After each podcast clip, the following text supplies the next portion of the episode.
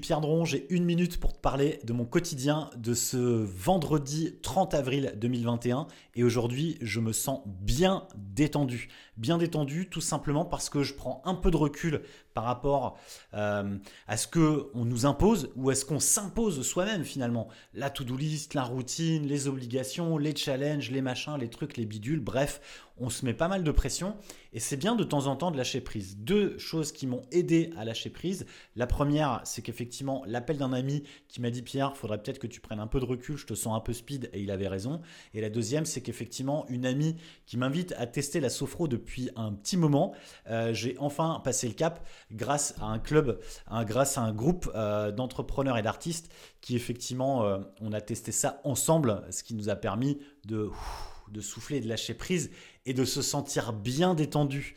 Je t'invite à faire de même. Essaye de, te, de bien te détendre. Ça tombe bien, on est vendredi, c'est le week-end.